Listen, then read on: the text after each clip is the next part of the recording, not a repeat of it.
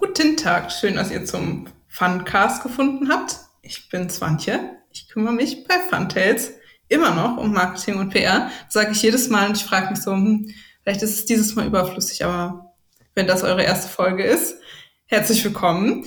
Äh, zu, diesem, äh, zu dieser Folge gibt es auch eine erste Folge, weil wir haben uns richtig, äh, richtig Zeit gelassen, um darüber zu sprechen, warum Spiele mehr können. Und jetzt wollen wir mal dieses mehr ein bisschen mehr, mehr ausbreiten und äh, definieren, was ist das und wie fühlt sich das für uns an, weil ich kann schon mal spoilern, es ist sehr unterschiedlich für uns drei. Wir haben nämlich wieder Andreas hier und den Steffen. Das sind beides Geschäftsführer von Funtails, meine Chefs sozusagen. Hallo.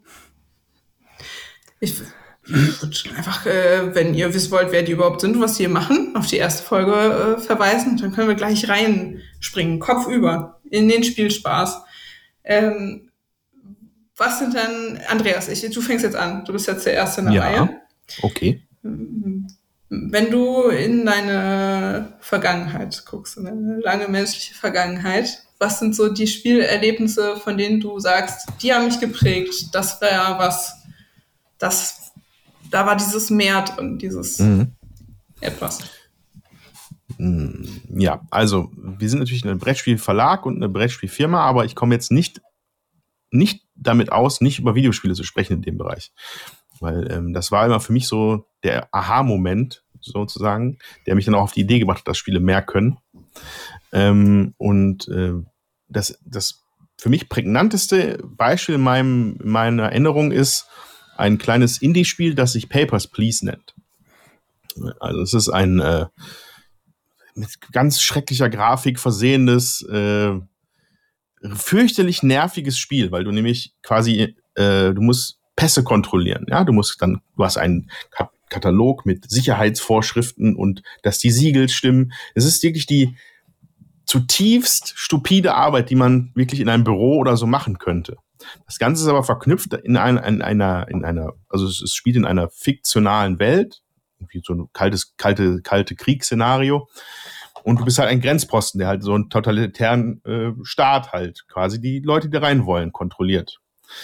Und ähm, das geht dann die ersten 10, 15 Minuten, ist es halt wirklich stumpf. Ne? Stimmt der Pass? Ja, alles klar. Hier geht der Pass zurück, die Person geht weiter. Der Pass stimmt nicht, die Person geht weg. So, ganz, ganz simpel. Ähm, dann ist dann irgendwie auch der erste Tag zu Ende, man hat Geld verdient, man kann seine Familie damit ernähren. Und dann beginnt der zweite Tag. So, aber dann ist aber das erste Mal, dass dann jemand, der seinen Pass, den du nicht durchlassen kannst, sagt dann, ja, ich werde aber politisch verfolgt, ich muss hier durch, sonst sterbe ich. Und dann hast du als Spieler die Wahl, den jetzt durchzulassen oder nicht. Hm. Und ähm, das hat mich, als ich das erste Mal gespielt habe, mich das so richtig verblüfft, so uff. Weil man kennt halt äh, epische Geschichten, dramatische Stories, actionreiche Set-Pieces aus Videospielen. Aber die simple Entscheidung über einen Pixel-Charakter, ob er jetzt über die Grenze darf oder ob er zurück muss und eventuell stirbt, das hatte ich damals noch nicht, das kannte ich da auch noch nicht.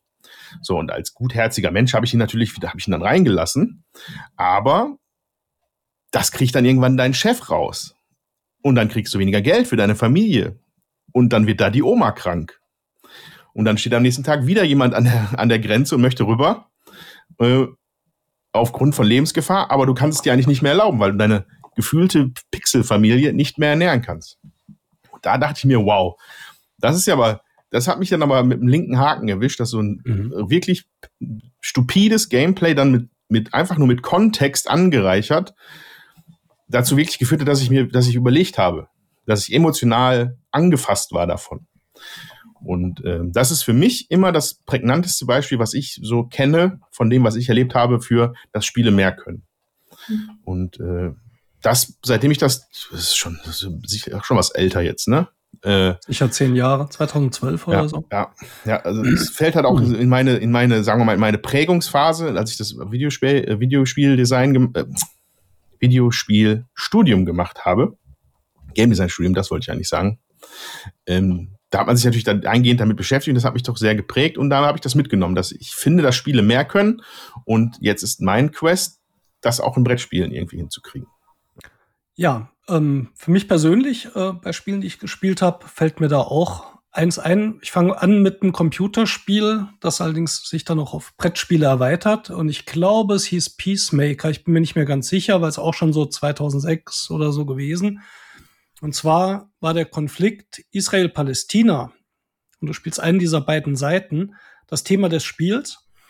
Und du musst bestimmte Gesetze durchbringen, Entscheidungen treffen. Gibt es eine Ausgangssperre? Wie viele Leute lässt du rein?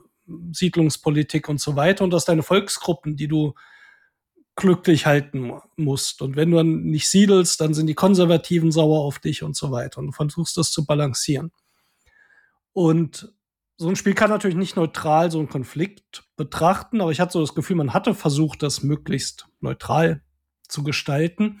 Und was mich bei dem Spiel begeistert hat, war, dass mein Interesse an diesem Konflikt und mein Wissen über was es in diesem Konflikt gibt, in einer Stunde so viel mehr war und so viel mehr rübergekommen ist als in 20 Jahren Nachrichten, wo ich immer gedacht habe, fuck, Entschuldigung, darf man das sagen?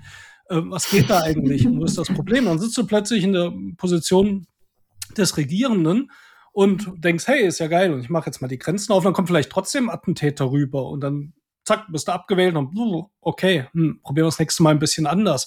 Also musste und lässt dich dann auch so ein bisschen treiben von, wie ist gerade die Volksmeinung und dann denkst du, ah, auch nicht cool, aber verständlich und wie komplex dieses Thema da unten ist. Und über die Jahre bin ich durch die Zusammenarbeit mit dem Matthias Kramer, mit dem wir Glenmore 2 gemacht haben, der viel auch politische Spiele und historische Spiele und so weiter mag und auch macht inzwischen, ähm, dann über Spiele wie Churchill gestolpert. Ja, oder ähm, auch ein Spiel, das er jetzt in der Entwicklung hat, wo es auch um den Konflikt geht, äh, geht's von Ägypten bis nach Syrien hoch und so weiter. Und der dann auch immer schöne Geschichten natürlich auch erzählen kann, die dann damals dort passiert sind, die so unglaublich sind, dass ich manchmal denke, das kann man sich eigentlich, das kann man sich nicht ausdenken. Also gab es zum Beispiel diesen einen Spion von Israel, glaube ich, nach Syrien sich ins Militär eingeschlichen hat und ähm, damals waren die ganzen Abwehrkanonen dann in der Wüste und der hatte gesagt, boah, unsere Leute, die sitzen da und äh, in der prallen Hitze und so weiter, wir sollten denen Palmen pflanzen. Und das haben die dann gemacht. Und da war bei jeder Abwehrrakete eine Palme. Und der Krieg war dann so schnell zu Ende, weil Israel einfach auf jede Palme eine Bombe geworfen hat. Und das sind so Geschichten, wo ich manchmal denke, kam ich jetzt durch eine Erzählung zum Spiel zu, also ist jetzt nicht Teil des Spiels da drin, durch ein historischen Spiel mit jemandem, der es auch kennt, habe ich was gelernt, was damals so passiert ist. Und da sind so viele unglaubliche Geschichten passiert, wo ich denke, wow, so hätte ich gern Geschichte gelernt, weil mein, meine Geschichtelehre waren ausnahmslos alle super langweilig und ich dachte, ich mag keine Geschichte. Und ich denke manchmal, wow, ein gutes Spiel hätte das vermutlich so ändern können. Mhm. Und ähm, ja, deswegen habe ich jetzt auch so ein Fable, gerade für politische Spiele, so Wargames ist jetzt nicht so meins, mit Einheiten schieben und so, aber zum Beispiel gerade das, was, an was Matthias da arbeitet, ist tatsächlich jetzt kein Wargame. Der Krieg spielt nur so eine kleine, kleine Rolle. Aber du hast diese Karten mit den Events, was damals passiert ist, und da denkst du manchmal schon, okay, das interessiert mich. Das erste Spiel in dieser Richtung, und das würde ich vielleicht dann auch so als Musterbeispiel nehmen, war tatsächlich Twilight Struggle, was jahrelang bei Boardgame Geek auf Platz 1 war. Und das ist Osten gegen Westen, Kalter Krieg, äh, Russland gegen USA, grob gesagt, ja, oder UdSSR gegen, äh, gegen die USA.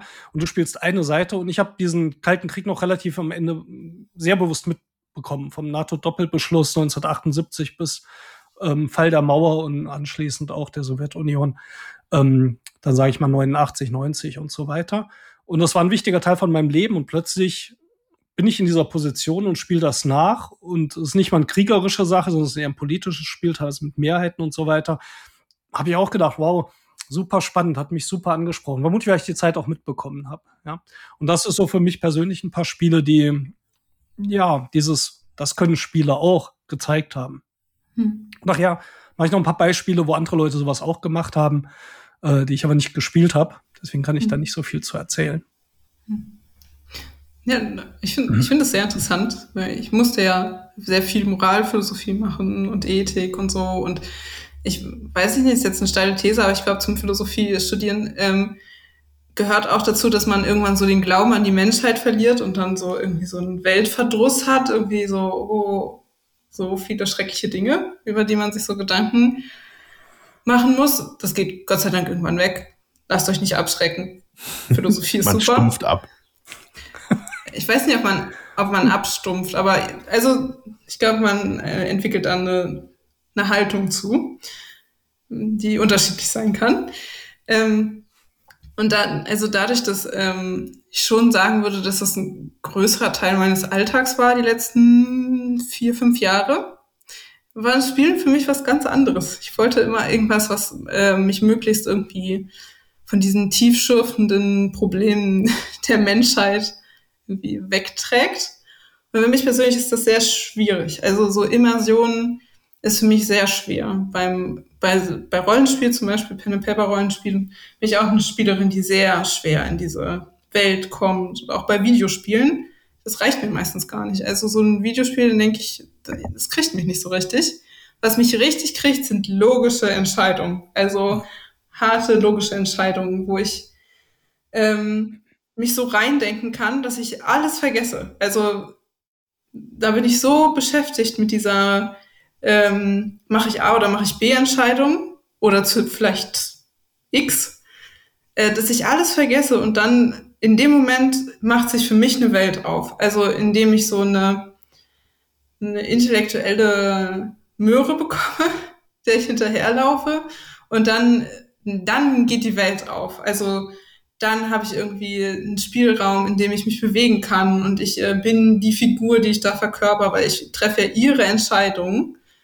Ähm, und das ist für mich total immersiv und total ein fundamentales Bedürfnis, um so ähm, mal den also Alltag in dem Sinne draußen zu lassen und jemand ganz anderes zu sein. Das fällt mir unglaublich schwer, wenn ich ähm, nur so eine Storytelling-Immersion bekomme, also mich in jemanden reinfühlen soll, wie bei Pen and Paper. Ich spiele trotzdem stark in Pen and Paper. Aber das ist nicht für mich so. Mhm. Das, das ist für mich nicht dieses Meer. Das liegt aber nicht am Spiel, sondern an mir als Person. Ich brauche so diese logisch-intellektuelle Immersion, die mich so mitnimmt und über die ich dann noch in der Dusche nachdenke, was das, was sich alles für Möglichkeiten hat und was das überhaupt für ein logisches Konstrukt war und wie war überhaupt das Gitter, in dem ich da war und ähm, das ist, ja, das geht mir das Herz aus, komisch, aber das ist für mich ganz toll. Ich würde schon sagen, mhm. dass das zu meiner Person so dazugehört. Ja, klingt auch sehr persönlich, weil das genau die Art Spiele, wo das bei mir nicht passiert. Bei mir ist bei diesen Rollenspielen dann eher so, wo ich dann mich vergesse oder wirklich was anderes mache. Mhm. Ähm, wobei ich schon viel ausblende, auch wenn ich dann grüble und so weiter. ich glaube, für mich ist manchmal frustrierend, äh, wenn ich dann merke, ich will Sachen durchdenken, aber mein Hirn leistet das nicht. Also irgendwo mein IQ dann nicht zu Ende. und dann denke ich, ich würde jetzt gern noch, nee, aber es ist mir jetzt echt zu viel. hm. Ja, aber witzig, weil es ist sehr unterschiedlich und trotzdem wohl der gleiche Effekt, wie ich es beim Rollenspielen habe und du bei diesen Logik mit der Möhre und trotzdem es zu dem gleichen Ergebnis führt, nämlich hm. vielleicht mal wirklich abzuschalten und aus diesem persönlichen Denken und aus vom, ich behaupte mal, es ist vermutlich so dieser Denkstrom, den jeder von uns ja im Kopf hat, der ja. den ganzen Tag rattert, den zum Aufhören zu bekommen, auf welche Art auch immer. Ja. ja und da sind Spiele, finde ich, super für geeignet. Ja, ich glaube, hier reden wir gerade alle beide von dem, was man allgemein als Flow-Zustand nennt. Ja. So? Kann sein, ja. Ja. Äh, ist halt auch, wir hatten ja in der letzten Ausgabe schon äh, gesprochen über Rules of Play und den Magic Circle und so. Und ja, der Flow-Zustand ist natürlich auch ein äh, elementarer, wichtiger Bestandteil von diesen, von diesen Erfahrungen. Ja, also dieses, wenn man in den Magic Circle tritt, vergisst man das drumherum. Man äh, vertieft sich in das, was da jetzt geschieht und die Zeit fliegt vorbei. Und man, es ist, man, man, so eine Entpersonalisierung findet sogar so ein bisschen statt. Ja, man, ja. Ist, denkt nicht mehr darüber nach, ich bin jetzt hier der Andreas und ich sitze jetzt hier gerade auf diesem Stuhl, sondern man ist, man, man, man kommt in so einen, in einen Flow-Zustand und der wird allgemein ja, glaube ich, auch sehr geschätzt vom Menschen. Der ist auch sehr wertvoll, glaube ich. Ja. Für die psychische Gesundheit. Also manchmal, glaube ich. Flow-Zustand als äh, Csikszentmihalyi, der oft als Flow dann, also seine Definition des Flows mit dieser Anforderung und dass du so eine Kurve hast mit, wie viel kannst du, was lernst du und wie ist deine Herausforderung. Das ist eine Art von Flow. Aber ich glaube, was du jetzt meinst, oder so verstehe ich es jetzt mal, ist auch dieser Flow, dieser, dieser Ruhe im Gehirn und dieses, ob es durch einen Fokus auf eine Aufgabe ist oder durch ein Verdrängen, weil du in einer anderen Welt bist, müsste ich selbst nochmal beobachten. Da bist du in so einem anderen State of Mind irgendwie drin. Ja. ja. Hm. hm ja ich glaube, ich muss da noch genauer äh, drüber nachdenken. Ich versuche gerade das so irgendwie so emotional erlebbar zu machen. Ähm, dieses, also dieses Gefühl, was ich persönlich dann habe. Ähm, ich glaube, ich fange aber, ähm, ich zäume das Pferd von hinten auf und fange bei dem an, was ihr ähm, gesagt habt oder das von Jetzt bin ich aber neugierig. Ja, aber du musst jetzt warten. Okay. ähm, weil das war ja, also das ist ja eine zutiefst moralische Entscheidung. Also beim ethisch-moralischen Entscheidungen hat man oft so Dilemma. Also sonst wäre es ja einfach. Also entweder ich rette jetzt die andere Person oder ich ernähre meine Familie. Ähm, das ist so komplexe Strukturen, die da so aufgehen. Und wenn ich zum Beispiel Pen and Paper Rollenspiele mit Freunden spiele und wir haben so eine Situation, irgendwie rette ich jetzt, äh, rette ich jetzt meine Pieps oder ähm, mache jetzt dieses und jenes, also zutiefst moralische Entscheidungen, ähm, die sind für mich persönlich, das klingt sehr gemein und als wäre ich ein schlechter Mensch, aber das langweilt mich. Das ist so, ähm, weil ich so viel darüber nachgedacht habe und dann immer denke, ja, also das ist ja eine strukturelle Einordnung. Also ich bin immer so sehr auf so einer sehr intellektuellen Metaebene und diese emotionale Ebene, die Andreas hatte, habe ich kaum. Also ich bin dann so, ja, es halt hat beides Vor- und Nachteile.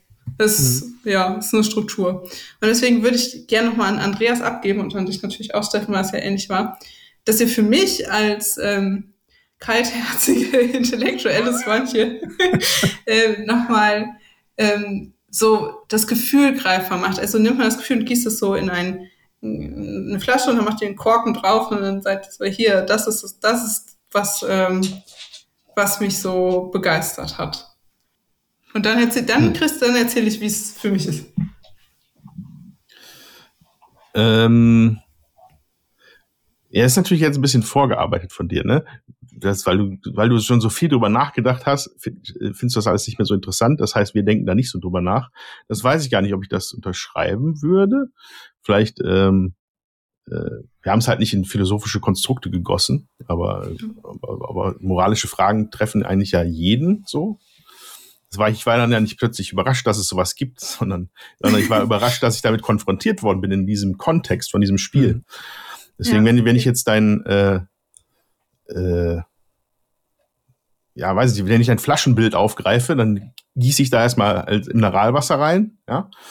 Und dann kommt aber irgendwann der Tropfen Essig, der da mit reinkommt. Und das ah, ist die ah, Überraschung. Das ist der Moment, wo ich halt nicht damit gerechnet habe, jetzt mit irgendwas konfrontiert werden zu, zu werden, ah, ja. Okay. Und ähm, sowas zieht mich dann rein. Eine Überraschung natürlich. Das war also bei, mhm. bei Papers, Please war es halt dann so. Ne? Und vor allem auch, dass du dann Konsequenzen davon bekommen hast. Ja? Du hattest nicht nur die Entscheidung, du hattest dann auch noch die Konsequenzen, mit denen du leben musstest. Was dann bei der nächsten Entscheidung wieder dazu geführt hat, dass du nochmal eine Runde mehr gedreht hast, gedanklich. Mhm. Ja? Und ähm, mhm. Ich kann den Punkt von Swantje verstehen. Ich habe mhm. ein ähnliches Gefühl bei den Spielen, die du da gerne spielst. Und mhm. zwar ich bekomme ein Konstrukt an Regeln, an Verzahnungen zwischen einzelnen Spielelementen hingestellt. Jetzt muss ich dort auf die maximale Punktzahl zum Beispiel kommen. Ja. Oder möglichst hohe Punktzahl. Und für mich war in den letzten Jahren, obwohl ich die früher gespielt habe, irgendwie diese ganzen Eurogames, wie man sie so nennt, super langweilig geworden, weil wir uns so viel mit Game Design beschäftigt haben, dass ich immer die Spiele angeguckt habe und habe gedacht, mhm. du willst jetzt eigentlich nur, dass ich möglichst dran drüber nachdenke. Und ich kann die intuitiv schon relativ gut spielen, weil ich weiß, was der Designer von mir eigentlich will. Frustriert meine Frau immer, weil wenn wir ein Spiel anfangen neu zu spielen, gewinne ich immer. Bis sie das durchdacht hat und dann verliere ich immer, weil ich diese Anstrengung nicht unternehme, dann noch weiter da reinzugehen. Aber für mich hat zum Beispiel dann so eine Langeweile eingesetzt an dieser Stelle, weil ich mal denke, ja, ich weiß, und hier und da und das verzahnt und jetzt muss ich das durchblicken. Aber ich weiß schon, was ich eigentlich will. Ich muss es durchblicken. Und dann mhm. denke ich, ich habe gar keine Lust mehr, jetzt noch ein Spiel zu durchblicken, noch ein Spiel zu durchblicken. Und das fühlt sich für mich dann sehr repetitiv an und langweilig. weil es immer wieder Spiele gibt, die es trotzdem super clever machen. Ich habe zuletzt das Federation gespielt, was mir da sehr gut gefallen hat, ähm, weil es auch mal wieder auf einer anderen Ebene dann zumindest mich gefordert hat. Ähm, und dann kommt bei mir dieser Punkt rein, wo mich die Geschichten mehr interessieren. Ja, Geschichten, die ich im Spiel erlebe oder auch die durch das Spiel entstehen. Ähm, zwei Beispiele und äh, auch das Papers, Please auch hatte mich damals auch ziemlich geflasht, obwohl ich nicht lange gespielt habe. Dann habe ich auch irgendwie gesehen, wie, wie das wieder funktioniert. Aber es war natürlich super, dieses, äh, hey, zwei, zwei Leute hinter mir, das ist mein Mann, der würde auch gern mit mir hier rein. Ich habe einen gültigen Pass, lässt du mich durch? Ja. Ähm, ein Spiel ist Seventh Continent, was auch eines meiner Lieblingsspiele ist. Da gab es eine Szene, die will ich jetzt nicht spoilern, aber in einer Szene guckt man ins Wasser und sieht etwas und ich war total fassungslos. Ich war echt so, ich sehe die Szene, obwohl es ja nur Text war und nicht mal ein Bild dabei war, heute noch von meinem geistigen Auge wie ein Ausschnitt aus dem Kinofilm. Finde ich eine mhm. großartige Leistung für ein Spiel. Also es flashte mich irgendwie total.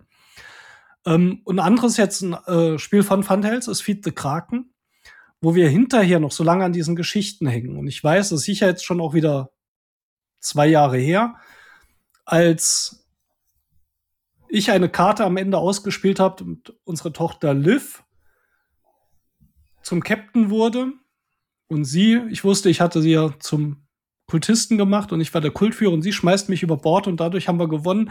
Das war so eine, wo alle am Tisch ah gesagt haben und ich, wo ich heute noch dran denke, ich weiß noch, wie wir an diesem Tisch saßen. Das war in Daden, das kennst du ja, wo uns mit dem Team treffen an diesem runden Tisch unter der Lampe, wo ich saß, wo Liv saß und wie dieses ganze Gefühl war. Und dieses Gefühl von Fiete Kraken blieb bis heute, diese Szene. Hm. Und das finde ich auch toll. Also einmal hast du Geschichten im Spiel und einmal hast du Geschichten, die durch so ein Spiel entstehen. Ja. Und die dich auch weiter bewegen, wie vermutlich für Andreas ist ja nicht nur die Geschichte im Spiel bei Papers, Please, sondern dass du hinterher noch drüber nachdenkst. Und das kennen wir auch von Rollenspielen oder wie bei sowas bei Feedback, wo man es anderen Leuten erzählt. Manchmal können die es auch gar nicht nachvollziehen. Das war so toll, als wir mit dem Magier und alle so. Oh. Aber innerlich ist diese Geschichte präsent. Und das sind zum Beispiel so zwei Sachen, die finde ich dann toll. Und dann, da habe ich nicht so dieses Gefühl, ich habe eigentlich so diese Vorstellung vom Designer, was ich mechanisch machen soll, schon halt gefressen, weil die Überlegen machen wir uns dann bei ganz vielen Spielen und äh, der Reiz dann so ein bisschen fehlt. Da fehlt mir so der Antrieb, das, das System zu knacken, obwohl ich den, das von früher noch gut kenne. Da hatte ich auch dieses, das nächste Mal will ich aber besser sein und so weiter. Und ähm, das kann ich also gut nachvollziehen, dass wir da unterschiedliche Sachen rausziehen. Vielleicht auch ein bisschen, wie die Spielerfahrung ist in bestimmten Genres. Wenn man jetzt die ganz lange gespielt hat, vielleicht wenn du jetzt noch zehn Jahre gespielt hast, merkst du vielleicht dann auch, suchst du vielleicht was anderes, was dich woanders ähm, dann fordert oder so. Ja. ja. Ich fand, äh, mich hat das gerade super geholfen, Andreas, dass du nochmal zusammengefasst hast. War so ein, ah, Moment, ah. Äh, und ich äh, würde jetzt mal ähm, die These in den Raum stellen, dass dieses äh, Erlebnis, was wir da unterschiedlich erleben, also ist ja schon bei euch beiden auch noch ein Fünkchen unterschiedlich gewesen, äh, dass das so ein Moment ist, wo man so das eigene Ich, was man so gewohnt ist, mit dem man so rumläuft, das kann man äh, beiseite lassen. Also so ein Moment, wo man, also in der Philosophie sagt man oft so aus dem Ich heraustreten. Das heißt nicht, dass man jemand anders ist, aber man äh, lässt so bestimmte Muster oder Gewohnheiten kann man dann beiseite lassen, in denen man sonst sehr, äh, sehr stringent äh, denkt Ach, das, oder ja. handelt oder so. Genau. Äh, das war, also das würde ich gerne mal so als Begriff äh, einfassen ähm, weil Steff mir auch aufgegriffen hat, dass es so sehr mit dem zusammenhängt, wie man sonst denkt und was man sonst tut und äh, was man gewohnt ist ähm, und auch was man braucht. Und äh, jetzt, um auch die Frage vom Anfang noch zu beantworten, Steffen, ich will dich nicht auf die Folter spannen. Ich bin oft gequält von Langeweile. Nicht so die Langeweile, die man so als Kind kennt, so, oh, was mache ich jetzt, sondern diese mhm. Langeweile, dass man irgendwo sitzt und unterfordert ist. Ja. Also das, das ist ganz schön quälend. Das ist, äh, das mag ich nicht so gern. Und ähm, ich mag Brettspiele so gern, weil die mir erlauben, ich kann die mit zu Freunden nehmen und wir haben ein gemeinsames Erlebnis. Aber ich weiß, ich bin nicht ich bin nicht unterfordert. Ich muss jetzt nicht bei Oma an der Kaffeetafel sitzen und mich mhm. dann über die Nachbarn unterhalten. Nichts gegen Leute, die das tun, aber mich persönlich quält das schnell. Ja. Ich bin dann so, ah, und ich, mm, und da kann ich in der Welt leben oder mich verhalten oder was auch immer ich da tue in dem Spiel und das mit Menschen zusammen erleben. Und jetzt, mhm. weil du viel zu Kraken gesagt hast, das kann ich gleich aufgreifen und für mich mitnutzen. Ähm, da habe ich ein Gemeinschaftserlebnis. Wir erzählen eine Geschichte und äh, die anderen Menschen am Tisch erleben zum Beispiel auch eine Geschichte, ich auch, aber für mich ist die nicht so wichtig, weil ich kann mir ganz viele Gedanken darüber machen, wenn der jetzt das sagt, dann kann das dieses bedeuten und davon kann ich ableiten, dass diejenige das ist. Und dann bin ich total beschäftigt und das ist für mich die Ultra-Immersion. Ja. Äh, ich bin dann ultra auf dieser, auf diesem Schiff und fühle meine Rolle und das ist total immersiv für mich und für eine andere Person, die das vielleicht anders erlebt, ähm, die erlebt dann die Geschichte, die wir erzählen. Und mhm. das finde ich, ähm, finde ich sehr so magisch an diesem, an diesem Spielerlebnis. Ich sehe schon wieder, wir reden schon wieder sehr viel. Dann können wir noch einmal kurz, ja, kurz zusammenfassen. Das ich auch interessant, da würde ich noch einhaken. Ähm, bei ja. dieser Ebene okay. bei Feed the Kraken, dieses Durchdenken und logisch und wer hat was, da komme mhm. ich an meine geistigen Grenzen. Das gelingt mir nicht mehr. Aber dieses Spiel funktioniert auch auf der anderen Ebene. Und vielleicht macht es auch deswegen so unheimlich vielen Leuten Spaß, weil ich weiß, eines der wenigen Social Deduction Spiele, wo du wirklich auch was wissen kannst und durch Überlegungen zum Ergebnis kommst. Nicht wie bei Werwölfe, wo es halt einfach nie eine verlässliche Info gibt. Mhm. Und äh, das ist vermutlich auch, warum es so gut ankommt, weil viele Leute das aus sehr vielen unterschiedlichen Gründen auch spielen können. Vermutlich haben wir jetzt noch nicht mal alle genannt. Aber es sind ja. sicher zwei wichtige. Aber dann auch die einfach die soziale Interaktion und die Spannung auch zum Ende hin, die das Spiel immer aufrechterhält, was ich toll finde. Und ähm, ich kann mir vorstellen, dass das einfach auch ähm, tolle und erfolgreiche Spiele sind, die auf mehreren Ebenen dich da mhm. auch mitnehmen, ja. Mhm. Ja, also ich fand das jetzt, ich finde es auch total faszinierend, da mal in den Kopf von Zwantje geguckt zu haben. Ähm, das, das ist wirklich, vielleicht können Spiele, Spiele können mehr, ja, weil sie verschiedenen Leuten verschiedene Dinge geben können, die aber unterschiedlich halt gewollt sind von den Leuten. Ja? Also ähm, das finde ich eigentlich ganz spannend, die, die, diese Gedanken ist. Also da bei mir, ich denke jetzt gerade schon drüber nach, über welche Gespräche, Gespräche Steffen und ich allein schon über Spiele hatten, die ihm gefallen oder die mir gefallen. Mhm. Die sind auch so unterschiedlich. Ähm, und, aber wir haben wahrscheinlich andere Ansprüche an, die, an das Spiel. Also unser, unser, unser, unser Kopf möchte was anderes als jemand anders. Mhm. Und das finde ich eigentlich eine spannende Idee, dass man ja. da so über Spiele drüber nachdenkt, ja. Ja. So werden Spielertypen ja üblicherweise nicht eingeordnet in Game Design, in Marketing und so. Da guckt man eigentlich nach anderen Sachen. Vielleicht ein Anreiz, da mal drüber nachzudenken. Ja. Hm. hm ja, also ich finde dieses Modell mit dem, also das Modell gibt es in verschiedenen Philosophien und von verschiedenen DenkerInnen, also dieses aus dem Ich heraustreten. Ähm, und dass dieses aus dem, um aus dem Ich herauszutreten, musst du, äh, musst du wissen, was das Ich überhaupt ist. Also woraus wird es geformt, wie wird es geprägt und äh, welche Denkmuster machen das überhaupt aus, äh, um rauszubekommen, wie mit welchem Mittel man dieses, diese Bewegung irgendwie überhaupt initialisieren kann. Ähm, ja. Ich hatte ja entweder jetzt im letzten oder in dem Podcast äh, am Anfang über Meditation gesprochen, wo es eigentlich auch nur darum geht, zu erkennen, was passiert in deinem Hirn und so weiter. Und irgendwann erkennst du, okay, das, das ist das, was ich ich nenne. Und irgendwann merkst du, pff, das ist eigentlich alles nur irgendwelche Gedanken und so. Eigentlich ist nicht viel Substanz dahinter. Und während des Spielens, finde ich, kommst du auf eine ähnliche ein ähnliches Ergebnis oder zeitweise zumindest. Das ist natürlich bei der Meditation was anderes, weil dort hast du einen dauerhaften Effekt. Aber beim Spielen wirst du da rausgerissen und hast so eine kurze Verbindung zu dem, wie du dann einfach bist, ohne jemand zu sein durch alle Konstrukte, die dann ich ausmachen. Und ähm, deswegen hatte ich früher schon immer versucht, so diese Parallele zwischen Meditationserfahrung und dem Spielen so auch für mich sortiert zu kriegen. Und äh, da hat es jetzt gerade so ein bisschen Klick gemacht. Ich glaube, der Unterschied ist, das eine ist halt eine zeitlich begrenzte Sache, aber es hat was davon. Und du bist nicht in deinem Gedanken und in deinem Selbst so drin. Oder in deinem mhm. Ich selbst schon. Und äh, das finde ich auch eine Leistung, weil das, äh, wenn man sich das sonst sich damit beschäftigt oder sowas, du ja auch sehr viel Zeit investierst. Und ein Spiel macht plötzlich, zeigt dir mal, zack, so kannst du mal kurz raustauchen von allem und dich so fühlen, wie du vielleicht bist, ohne durch Gedanken, Gefühle und so weiter belagert zu sein. Hm.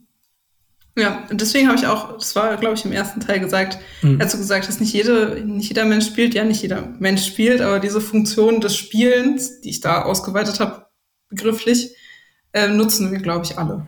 Ja, und, und dann, ähm, ja. Sorry. Erzähl ruhig. Und dann wäre es ähnlich wichtig, wie nachts sich schlafen zu legen, wo du ja auch in dieses, das hinter dir lässt, ja. Und ähm, das auch ähm, ja, Energie bringt, ja. wenn du spielst hatten wir früher schon oft mit meiner Frau drüber gesprochen, wenn wir Fernsehen gucken, gehen wir danach müde ins Bett. Wenn wir spielen, sind wir danach irgendwie wacher oder energetischer ja. als vorher. Ja. ja. Hm, ich äh, nutze jetzt diesen Moment, um alles nochmal zusammenzufassen. Wahrscheinlich ist keine zusammen. Ist, ja, es ist wahrscheinlich jetzt so eine richtig gewalttätige Zusammenstauchung des Themenfeldes. Ähm, also was für mich wichtig war aus äh, dem Gespräch, ist, dass dieses Mehr in Spielen ähm, viel komplexer ist, als es da aussieht. Deswegen kann man es auch nicht so gut erklären und das eben so komplex ist, weil es so individuell ist ja. und äh, subjektiv. Aber wie bei vielen individuellen Dingen haben wir eine kollektive Gemeinsamkeit oft, sonst gäbe es das als kulturelle Funktion nicht in dem Maße. Und beim Spielen könnte es sein, das ist jetzt ein Vorschlag, das habe ich nicht krass erforscht oder so, ähm, dass wir dieses, also dieses Selbst, mit dem wir rumlaufen, dieses Ich, gibt es verschiedene Begriffe für, ähm, das wollen wir manchmal einfach äh, an die Garderobe hängen. Das wollen wir nicht immer äh, bewusst haben, weil das Energie zieht. Also die Denkmuster, in denen wir uns bewegen, äh, typische Entscheidungen, die wir treffen im Alltag, typische Themen, über die wir nachdenken, sind sehr unterschiedlich. Ähm, jetzt für eine Philosophiestudentin ist was anderes als für eine ähm, für eine Mutter zum Beispiel. Die hat andere Themen und andere Herausforderungen in ihrem Alltag und hat dann auch andere Bedürfnisse, um aus diesem Ich herauszutreten, die zu mir total unterschiedlich sein könnten. Aber diese, dieses Bedürfnis ist trotzdem da und dieser Nutzen. Ähm, und was wir in, in also in Spielen erlebt haben, erleben zum Beispiel andere Leute, wenn sie Filme gucken oder vielleicht in den Theaterclub gehen oder golfen gehen oder sowas. Also diese, deswegen versuche ich es gerade ein bisschen aufzuweiten, um so diese, dieses Fünkchen irgendwie spürbarer zu machen. Wollt ihr da noch was hinzufügen? Also erstmal bin ich beeindruckt, dass du das zusammenfassen konntest. Ziemlich gut. Finde ich super. Ja, ähm, ist aber eher so eine Anmerkung, wir können mal wieder diskutieren. Dieses Filme gucken ist für mich eher sowas Passives, während die anderen Sachen, die du gesagt hast, kommen mir aktiver vor. Theater spielen, spielen und so weiter, Sport machen. Da würde ich, glaube ich, nochmal eine Unterscheidung treffen. Aber ich weiß nicht, ob ich da richtig liege. Aber ich glaube, das hat ein anderes Ergebnis. Aber sonst super. Ja, offen lassen ich finde es nur bemerkenswert, dass wir, wenn wir auf der einen Seite in einem Podcast darüber philosophieren, ob wir sprechende Säuglinge oder sprechende Haustiere wollen, oder in einem anderen Podcast über äh, Ich-Konstrukte und hochphilosophisch geistige These sprechen, dann haben wir hier einen sehr interessanten Podcast. Ich hoffe, das sind unsere Hörerinnen auch so. Ja. Ja. Wir können, ja, immer her damit. Wie ihr das fandet, ob wir das öfter machen sollen. Also was philosophische Themen angeht, also da kann ich noch, ich kann Butter, so dick, kein Problem. So dick ich hab Butter. Mich, ich habe mich jahrelang vorbereitet. Kein Ding. Also äh, immer her mit den Vorschlägen und dann mache ich jetzt mein obligatorisches äh, Päckchen am Ende. Besucht uns gern auf Facebook und Instagram. Da kümmere ich mich immer sehr liebevoll drum. Ich hoffe, es ist, äh, gibt euch da so noch mehr Einblicke in unseren Arbeitsalltag ein bisschen anders sind als in diesem Podcast. Und sonst guckt immer bei funtails.de vorbei. Das ist auch unser Shop. Da kann man auch viel zu Kraken kaufen, falls ihr jetzt super begeistert seid. Und sonst sage ich bis zum nächsten Mal. Tschüss.